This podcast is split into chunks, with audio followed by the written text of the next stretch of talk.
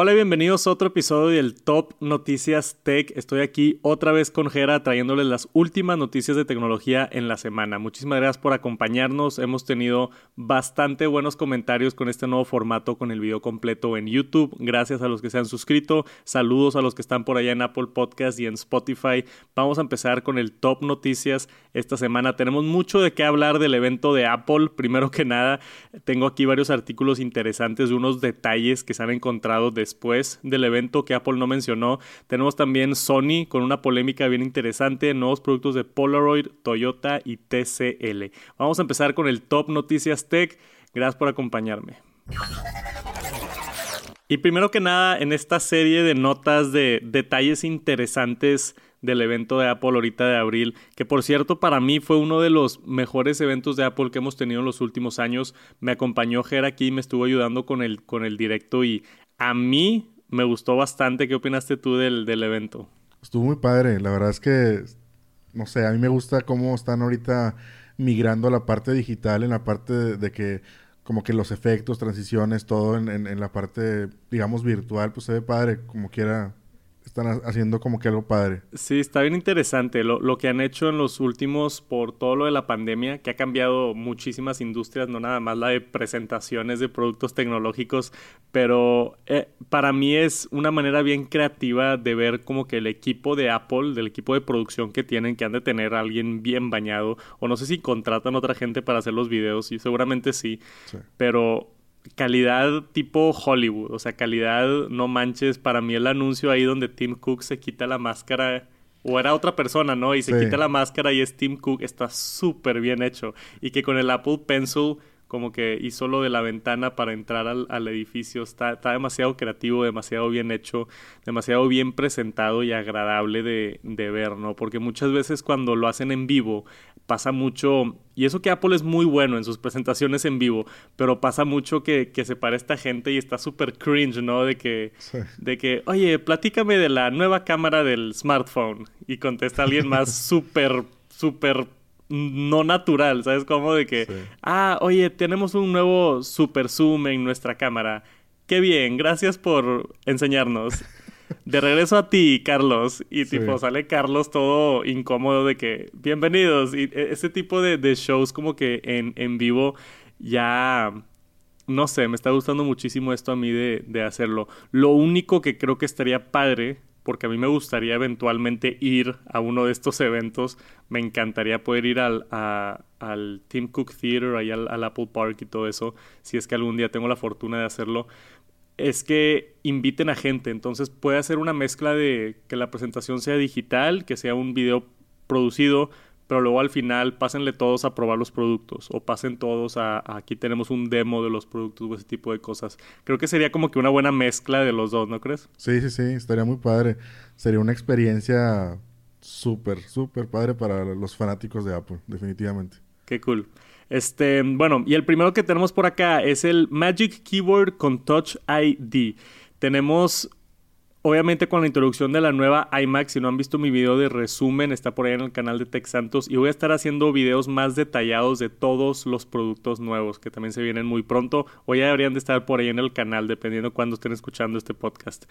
Pero la iMac tiene un teclado nuevo que tiene Touch ID. Por primera vez en una computadora desktop de Apple tenemos Touch ID y aparte es inalámbrico, que a mí se me hace bien interesante eso. Entonces tiene todo lo del, lo del chip de seguridad de Apple, el Secure Enclave y creo que el T2 para que todo esté seguro, siempre está tu huella registrada en la máquina y no se va a la nube y toda la seguridad de Touch ID, pero inalámbrico a través de este, de este teclado. ¿Crees que funcione bien Touch ID en la iMac?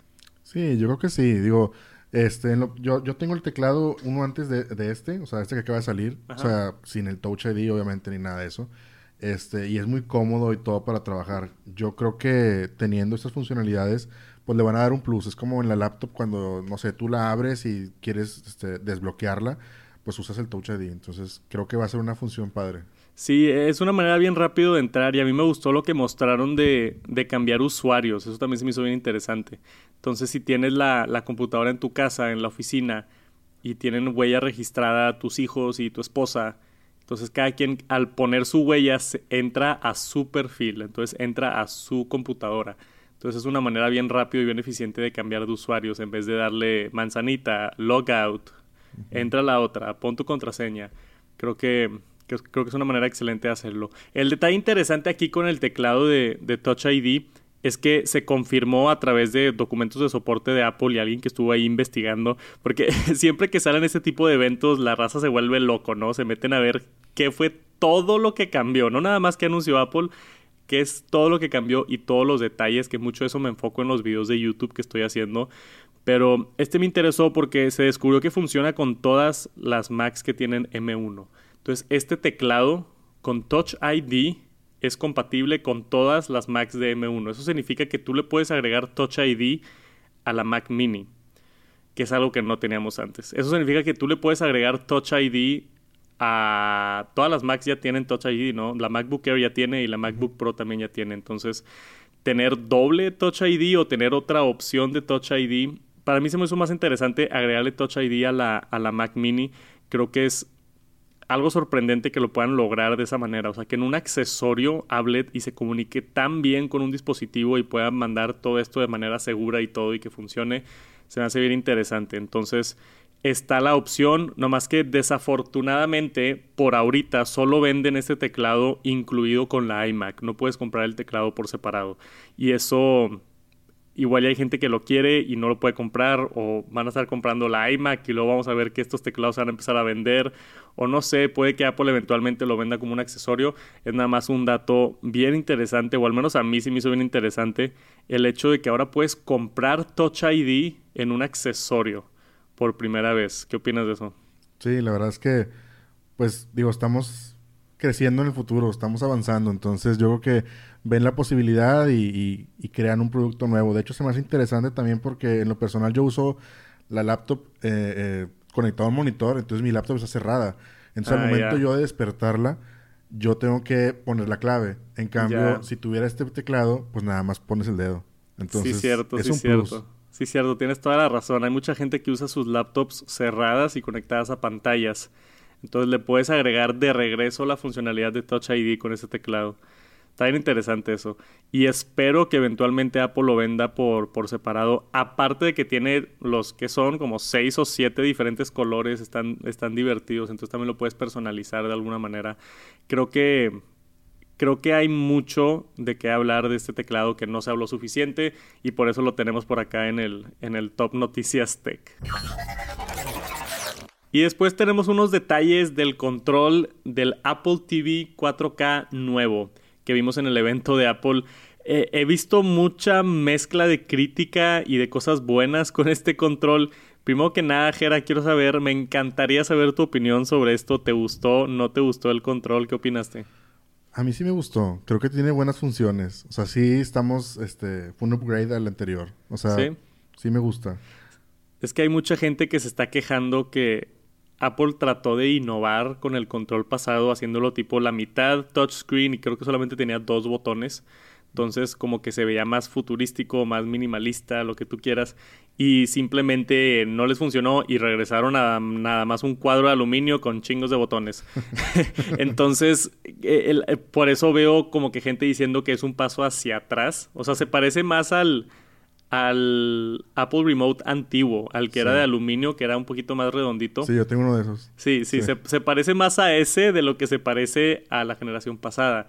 Pero yo creo que fue la decisión correcta, porque había muchas quejas de que no funcionaba bien el touch, había muchas quejas de gente tocando el botón de Siri sin querer, que ahora lo movieron a, hacia un lado para no batallar con eso.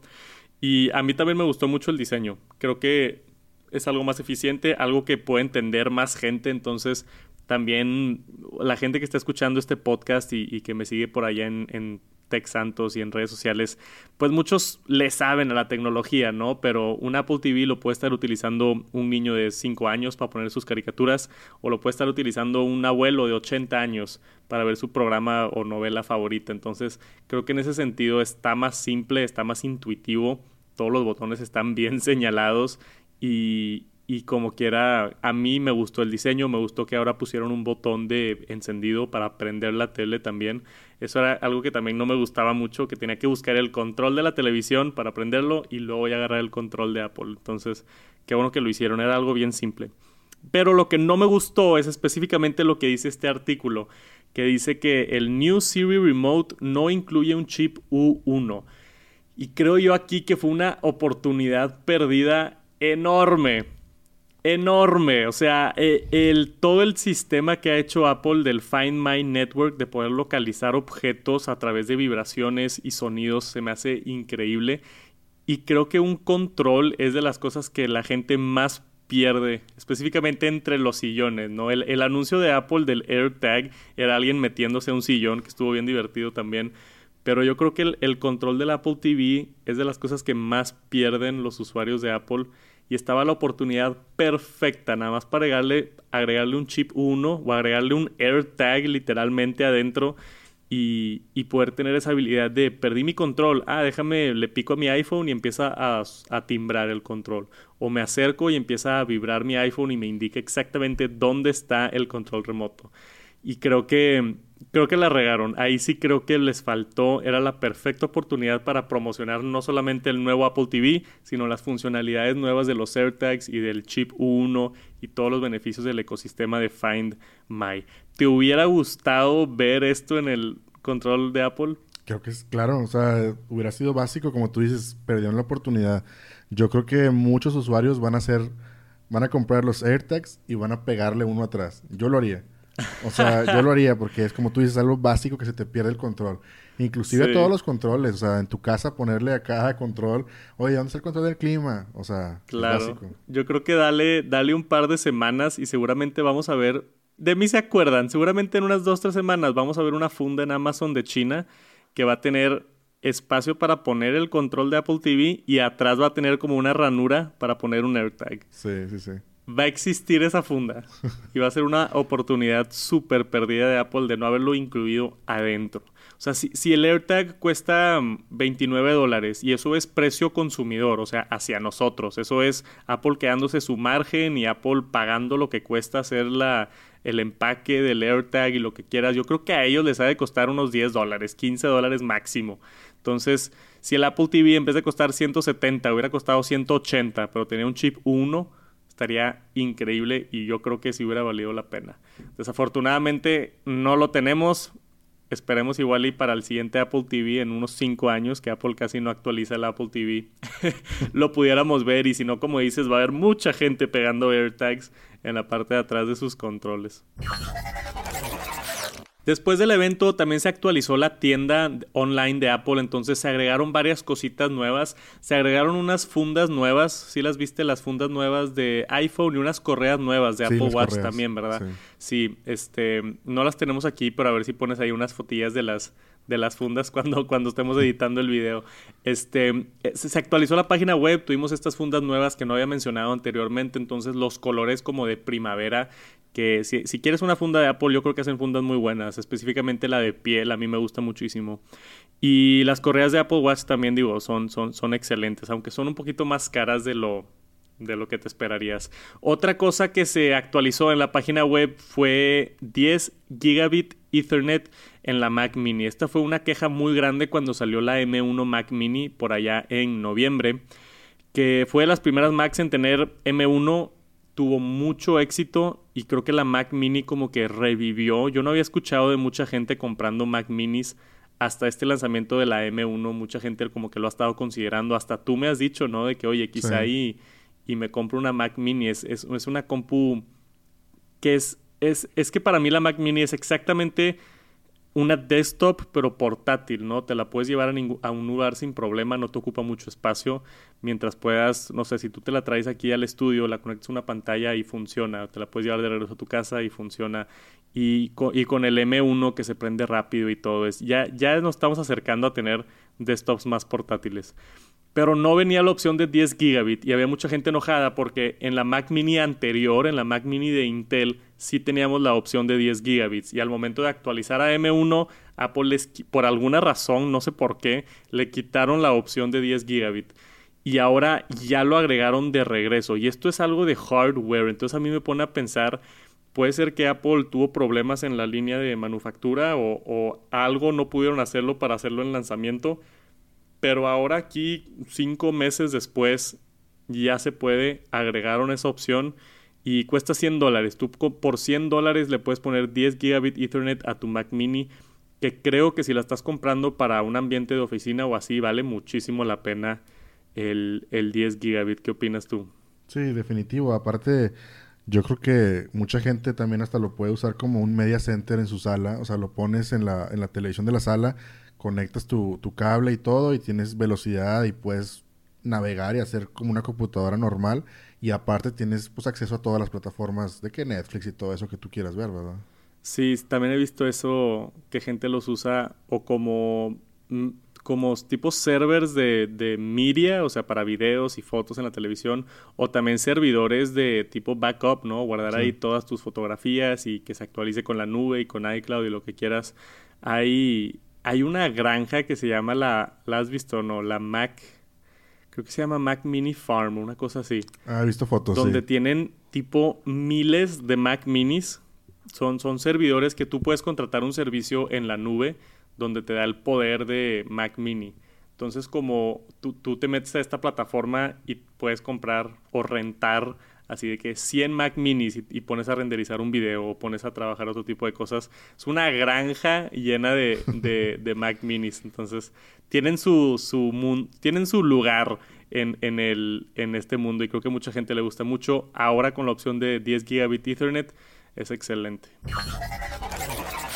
Y por último, en cuanto a noticias del evento, tenemos iOS 14.5. Yo he estado probando el beta de esta cosa desde hace más de un mes. Vamos ahorita en el beta 8. Es raro que lleguemos a tener tantos betas. Lo he estado probando, buscando todas las cosas nuevas. Y muy pronto, la siguiente semana, ya vamos a tener el lanzamiento oficial.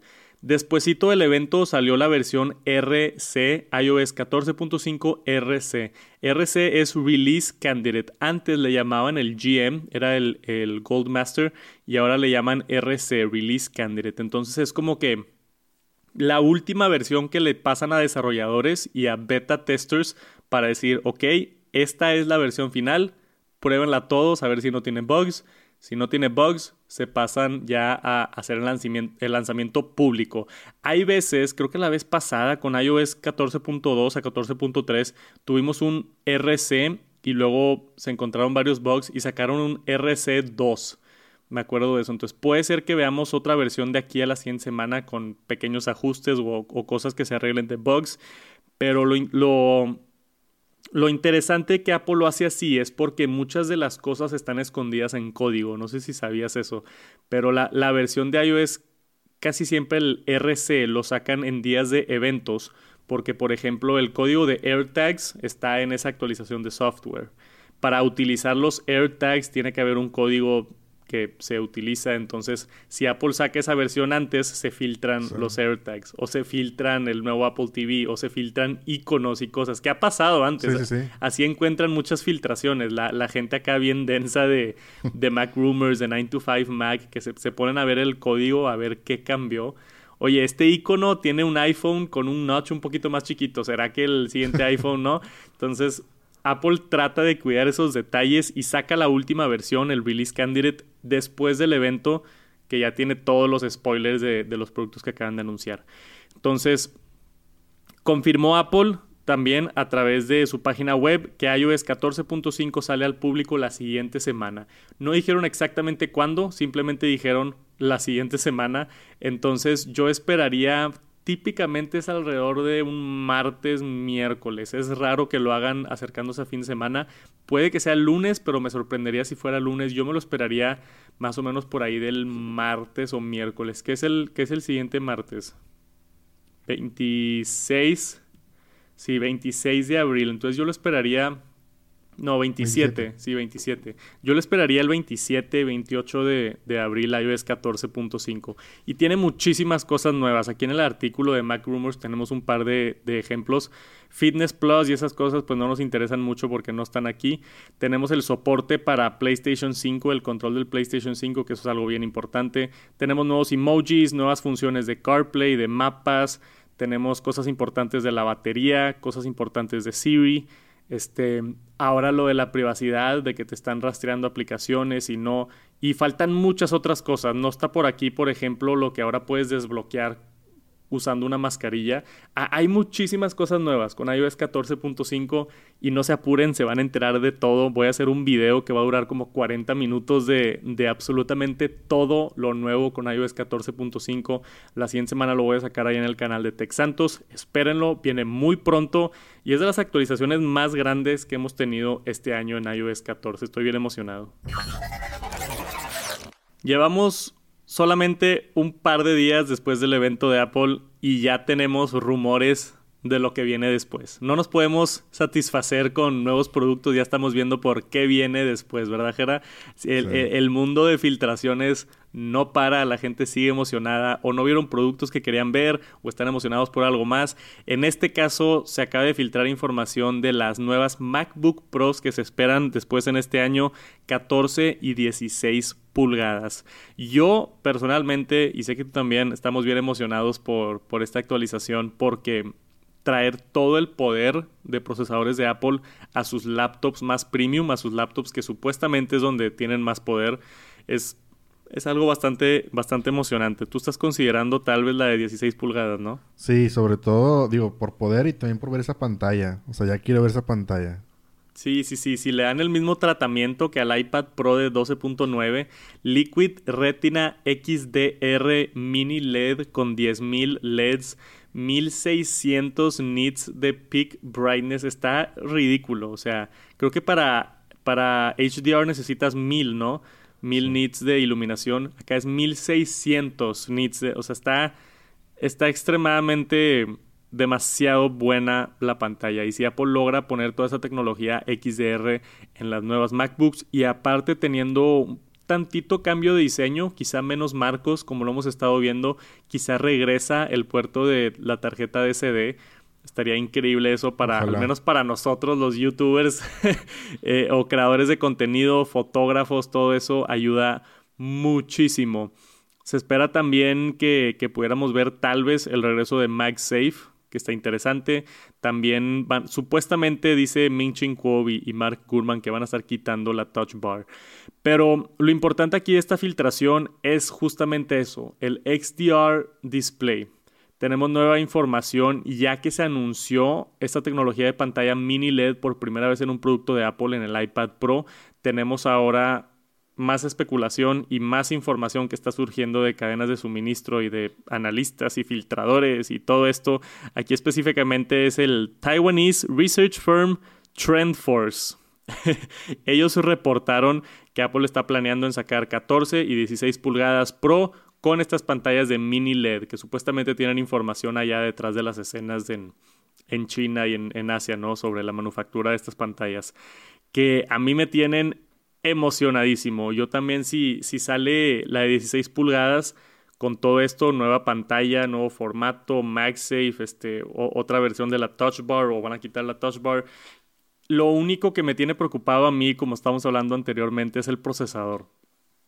Si Apple le pone un M1, yo no estaría satisfecho. Yo no estaría satisfecho pagando esos precios ridículos de la de 16 pulgadas si tiene el mismo procesador que la MacBook Air a mí no se me hace justo. No sé qué opinas tú.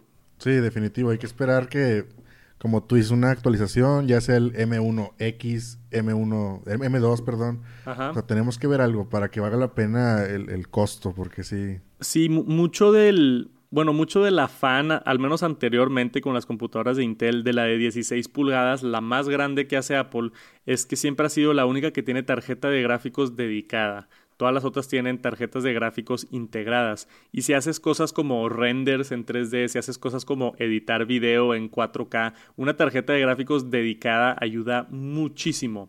Entonces, a mí me da mucha curiosidad qué va a hacer Apple.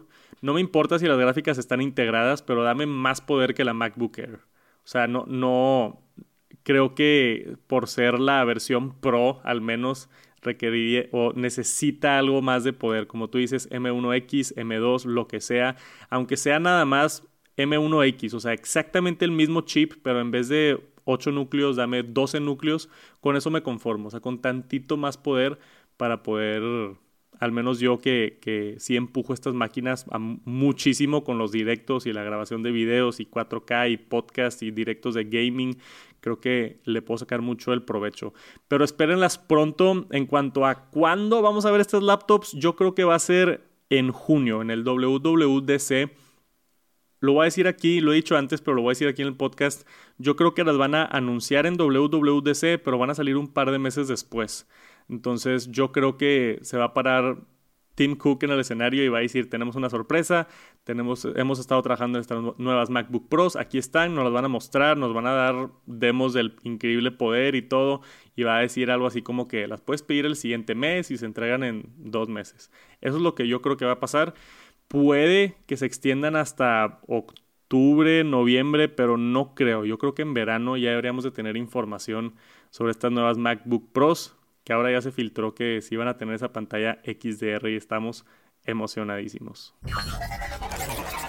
Y después tenemos a Sony en las noticias. Sony es una empresa que me encanta, yo soy fanático de sus cámaras, fan del PlayStation, pero se metieron en una polémica durante, durante aquí el principio de la semana por algo que anunciaron donde no sé si viste esto, Jera, pero estuvieron por allá en, en Twitter, sacaron un anuncio básicamente diciendo que iban a cerrar la tienda de aplicaciones de PlayStation 3 y de PlayStation Vita. Y mi primera reacción fue como que PlayStation 3.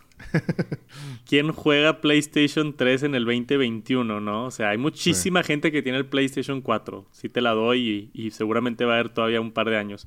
PlayStation 3 salió creo que en el... ¿Qué? 2000... No me acuerdo cuándo salió. A ver, pero, pero peor aún el Vita. El Vita es, más, viejo. Creo que es más viejo. El PlayStation es más... Vita es más viejo. A ver, googlea cuando salió el PlayStation 3. Yo creo que, mira, si salió... Ha de haber salido como en el 2006, una cosa así. 2005, 2006. Yo creo que salió el PlayStation 3. 2006. 2006 la atiné, venga. este, 2006. Entonces hay gente que compró esta consola del 2006 al 2010 y todavía la tiene. Entonces mínimo tienes 10 años con tu PlayStation 3, mínimo. Y en el peor de los casos unos 14 años, 15 años, que ya es, ya es muchísimo, muchísimo tiempo. Entonces Sony tomó la decisión de decir, ¿sabes qué? Ya fue suficiente, vamos a cerrar la tienda de PlayStation 3 no, significa que va a dejar de funcionar la consola, sino van a cerrar la, la App Store, haz de cuenta. Entonces ya no vas a poder descargar juegos y actualizaciones y otras cosas. Y esa fue como que mi primera pensar de que, pues sí, tiene mucho tiempo el PlayStation 3, pero luego, ya cuando ves los números de qué tanta gente tiene PlayStation 3 y qué tanta gente tiene PlayStation Vita, se hizo un lío en Twitter de gente quejándose no puede ser, yo sigo usando mi PlayStation 3, eh, necesito las actualizaciones, necesito descargar juegos, necesito el soporte y, una crítica inmensa, ¿no? Como que toda la comunidad atacando a Sony por esta decisión, que, les cuesta dejar la, la tienda arriba, ¿no? Y después de eso, el presidente y CEO de Sony Interactive Entertainment, este Jim Ryan, escribió en un artículo básicamente diciendo la cagamos, ¿no? Básicamente diciendo de que dice aquí oficialmente, It's clear that we made the wrong decision here, so today I'm happy to say that we will be keeping the PlayStation Store operational for PlayStation 3 and PS Vita devices. Así como que, ok, ok, ok, perdón, perdón, perdón, no se enojen, este, era broma, sí van a estar las tiendas, al menos por el foreseeable future le llaman, ¿no? Por un, por un futuro indeterminado. Entonces, si tienen un PlayStation 3 o un PlayStation Vita, todavía van a tener más soporte. Yo creo que al menos un par de años más. No sé cuándo se atrevan a cerrarlo. Es, es que es, es, una conversación bien curiosa. ¿Cuándo decides matar este tipo de cosas? Porque es un problema que nos hemos estado enfrentando con la actualización de softwares. Anteriormente, tú comprabas algo y lo usas hasta que lo puedas usar, ¿no? Si tú compras un carro, pues lo usas hasta que te aguante el carro. Pero si compras un producto que depende de una empresa que le esté dando actualizaciones, ahí es donde hay, hay un área medio gris moral de cuándo dejas de dar actualizaciones, ¿no? Este, y creo que no está muy claro esa línea en, consolas. Por ejemplo, Apple típicamente nos da 5 o 6 años de actualizaciones en un iPhone. Y sigue funcionando después de eso. Todavía te puedes meter a la App Store en un iPhone 6 y descargar una aplicación. Te puedes meter a la App Store en un iPhone 4 y descargar una aplicación. Este, cerrarla por completo es algo bien, bien curioso. ¿Qué opinas tú? Sí, definitivo. O sea, como dices, ahorita tú puedes tener un iPhone 5, un iPhone 6 y puedes entrar bajo una aplicación. A lo mejor no va a estar actualizado ni nada a lo nuevo, obviamente, pero tienes la opción. Pero está, sí. Ajá, pero está. Pero el hecho de tener una PlayStation, obviamente que ya es vieja también, pero dices tú, ya no puedo comprar juegos. O sea, ya no puedo recibir updates. O sea, sí, sí está, este, sí está difícil. Aparte de ahorita, haciendo referencia a lo que dije ahorita, este, el PlayStation Vita fue presentado en el 2011-2012, entonces sí es más nuevo. Hay una, una disculpa, ¿verdad? Entonces sí es más viejo el PlayStation 3. Pero... Pensaste que le ibas a ganar a Tex Santos y no, pudiste, güey. Me ganaste. sí, el PlayStation 3 tiene... Yo me acuerdo cuando salió el PlayStation 3. Sí, sí, sí, se me hacía ahí como por el 2000, 2006. Me acuerdo porque creo que salió el mismo año que el Nintendo Wii. Y, o sea, el Xbox 360, PlayStation 3 y Nintendo Wii salieron por ahí alrededor del 2006, 2007. Por eso me acuerdo más o menos de como esa generación de, de, consolas. El PlayStation Vita, la verdad, no le sé mucho. Tuve una vez un, un PSP. Eso era otra cosa, ¿verdad? Sí, creo que sí. El PlayStation, ¿cómo se llama? PlayStation Portable. Lo tuve alguna vez, ese sí, a ver, búscame cuándo salió ese. ese creo que sí es más viejo que el PlayStation Vita. Se llamaba nada más PSP. Creo que era PlayStation Portable. Le metías unos disquitos chiquitos como de como del GameCube. 2004. 2004, sí. Ese, es, ese sí es más viejo que el PlayStation 3. Este, tengo mi experiencia con, con, con consolas y tecnología. Yo creo que ese sí ya no, no le dan soporte. Pero está bien interesante, no sé. O sea, si tú eres Sony, ¿cuándo decides cerrarlo? Yo creo que debería haber una alguna regla o algo que aceptaste en términos y condiciones donde básicamente, sorry, este, perdón, se acabó, hasta aquí llegamos, ya llevas 15 años con tu consola, ya ni modo, gracias por venir, cómprate el PlayStation 4 o cómprate el PlayStation 5.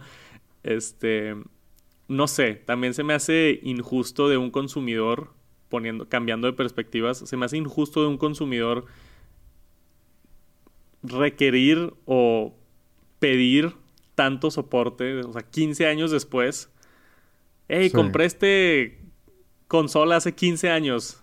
¿Dónde está mi juego nuevo? Sí, sí, sí, tienes razón. O sea, no, no quiero ponerme del lado corporativo tampoco. Tampoco es así como que de que está bien Sony ni nada. Tiene, tienen, tiene la razón y, y, había mucha gente enojada, hicieron la decisión correcta. Seguramente 100% por PR, o sea, 100% por caerle bien a la gente. No porque ellos crean que es la decisión correcta, sino porque se enojó gente y tuvieron que cambiar la decisión. Pero también está esa perspectiva de no sé, es, un tema interesante. Me encantaría saber sus opiniones. Si están viendo el, video de YouTube, déjenme un comentario abajo. ¿Qué tanto soporte le deberías de dar a, a una consola de videojuegos? Es extraño ver a Polaroid en las noticias en el 2021, pero es una empresa que lleva muchísimos años y se ha revolucionado y ha hecho cosas diferentes. Tienen una cámara nueva yo me acuerdo hace un par de años cuando empecé a andar con Viviana, le regalé una Polaroid de esas que tomas la foto y, se imprime. Y es un regalo bastante bonito, ¿no? Y, tenemos ahí varias fotos de nosotros que hemos ido pegando en la pared. Eh, eh, el hacer una foto física creo que ya se está volviendo algo como un arte así tipo hipster, ¿no? Diferente, porque ya todos tomamos fotos en, en nuestros teléfonos y se quedan ahí guardadas. Y ese es el problema, que tomas una foto en tu iPhone y tienes 10.000 fotos ahí pasa un par de días y nunca vuelves a ver esa foto.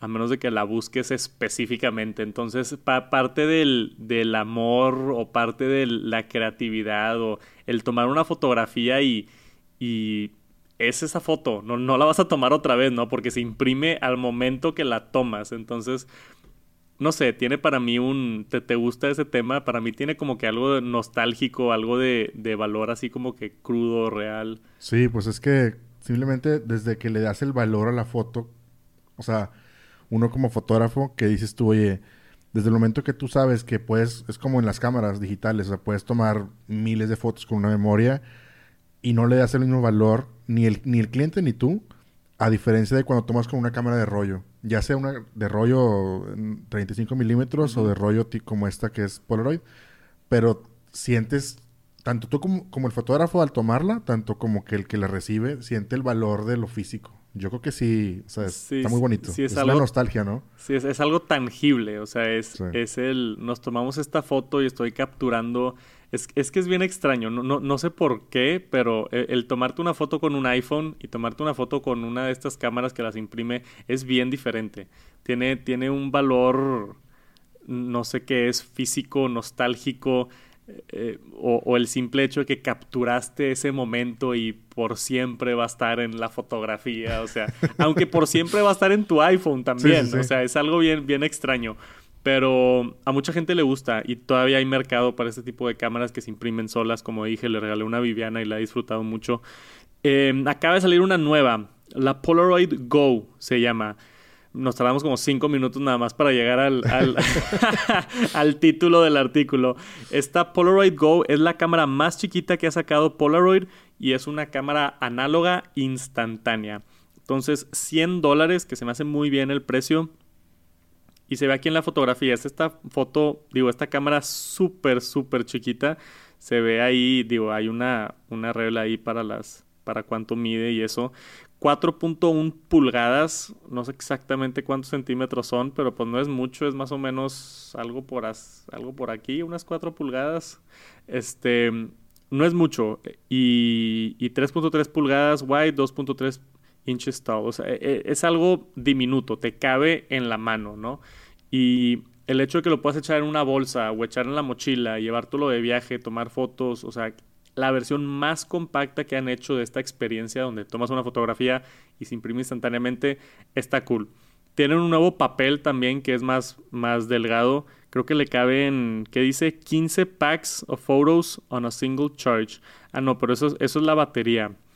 No sé cuántos, cuántos, creo que eran Acá al final dice que... 16, ¿verdad? 16 frames, sí, ahí está. Entonces tú le puedes meter un paquete de 16 y te deja tomar 16 fotos y luego lo rellenas con más paquetitos. Y los paquetitos te los venden aparte por, por 20 dólares.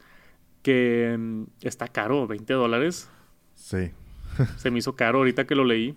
Sí, o sea, en realidad siempre lo que es rollo, ya sea de Polaroid o bien de 35 milímetros, es caro. Tomar y revelar es caro, o sea, sí, o sea, por eso decía al principio que... Te cuesta esa experiencia nostálgica. Exacto, cuesta y, le agrega el valor tanto al cliente, tanto al fotógrafo. O sea, sí cuesta. Ya, ya, ya.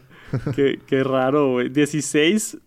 O sea, 16 papeles para imprimir 20 dólares. Más de un dólar el... la fotografía. Sí. O sea, estás hablando 1.2, ponle tú, son...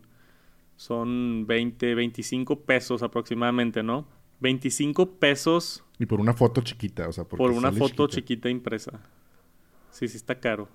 Entonces eso te hace tener todavía más cuidado con tus fotografías. Sí, pensar más el ángulo y no, No vas a tomar fotos así a lo estúpido. O sea, tienes que tomar tu tiempo, prepararte, capturar el momento porque te va a costar 25 pesos. más los 100 dólares de la cámara. Sí. Este, qué interesante. Y vi por ahí también una, una función, no sé si la tiene esta, pero la tenía la otra Polaroid, donde tú lo conectas a través de Bluetooth a tu iPhone y puedes imprimir fotos que tienes también guardadas. Que eso le quita un poquito de la magia, en mi opinión, pero, pero existe la función para gente que lo quiera hacer porque, eh, o sea, en realidad no hay, no hay Creo que tienen un producto separado, que es nada más una impresora. Sí, que se, una impresora. Sí, se conecta al iPhone y de ahí lo imprimes, ¿verdad? Sí, cierto. Es un producto completamente por separado. Pero está esa opción también si, si no quieres tomar la foto, si simplemente quieres imprimir tus fotos de Instagram o tus, tus fotos de tu familia en el viaje, este, lo, puedes hacer de manera sencilla con, con este producto. A mí me gusta, o sea, quería mencionar este artículo porque le tengo algo de nostalgia a, a Polaroid. Yo de chico no me acuerdo si era marca Polaroid, pero tenía una de esas que, que le, le sacudías. Sí. Entonces tomabas la foto. Era una cámara así larga. Ajá. Era, parecía tipo un hot dog.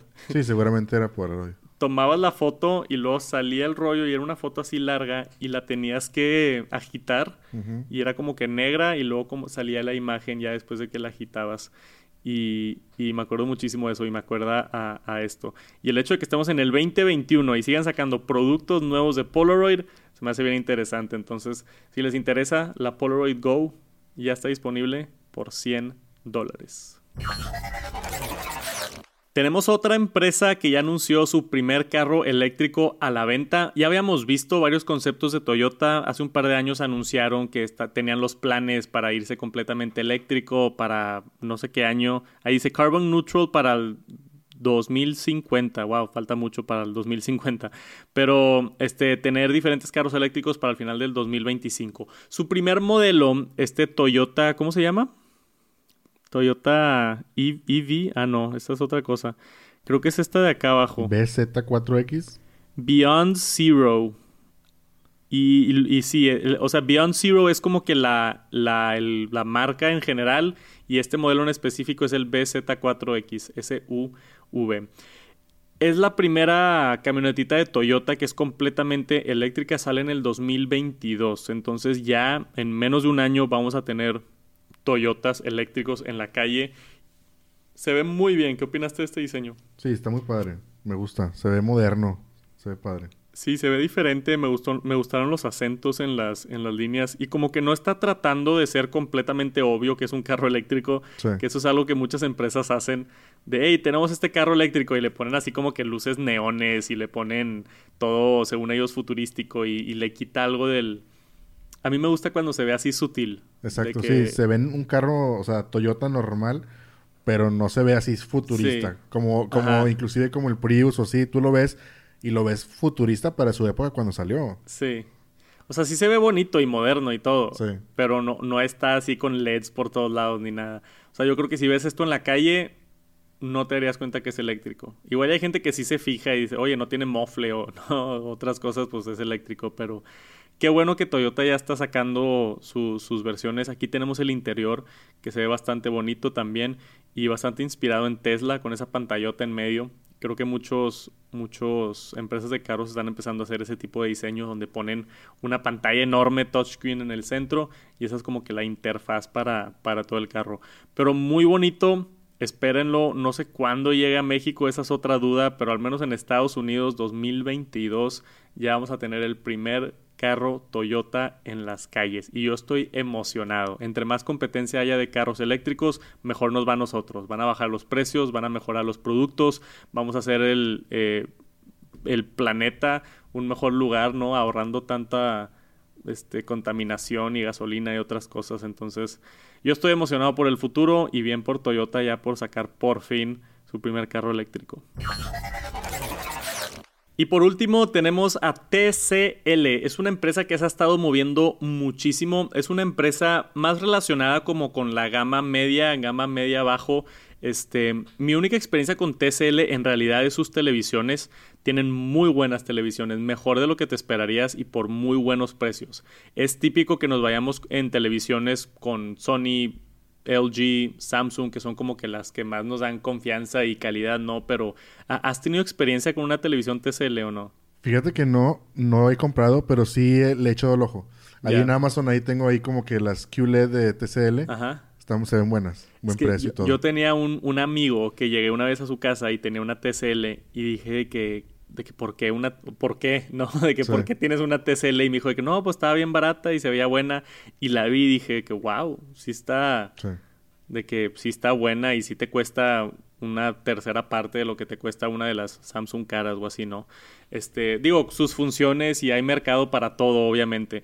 Pero esa es mi experiencia con las teles. E, esta nota es específicamente, acaban de anunciar el día de hoy, justamente fue el evento de TCL, su nueva serie de smartphones. Entonces tenemos por acá el TCL 20L Plus, tenemos el TCL 20L y el TCL Pro 5G, si no me estoy equivocando, que es como que el más premium de, todos, que ese sí está un poquito más caro, creo que cuesta como 600, 700 dólares, pero la, gama ahí media baja, el TCL 20L y el, y el 20 L Plus son como que los teléfonos que creo que más, que más se venden por, por TCL. Que hace buenos productos y tiene buenos precios y, hubo varias cosas interesantes en la, en la presentación. Lo primero que, que, a mí me interesó fue el Next View, creo que se llama, no sé si está por aquí en el artículo. Next Vision, aquí esto está. Next Vision Display. Entonces, supuestamente, o, o su, su, tiene una tecnología que hace de alguna manera que emite la luz la pantalla, ayuda con la, la fatiga en los ojos. Entonces, ayuda a que no te canse tanto la pantalla. Algo explicaron en el evento que no entendí muy bien, estuvo bien técnico, pero que típicamente mandan la luz en líneas verticales y creo que esto está mandando la luz en, en líneas horizontales o, o, diagonales o algo así diferente que, que hace que no se te cansen tanto los ojos. Habrá que probarlo, a ver si es verdad, pero se me hizo bien interesante. Yo no había escuchado una tecnología así en, en una pantalla.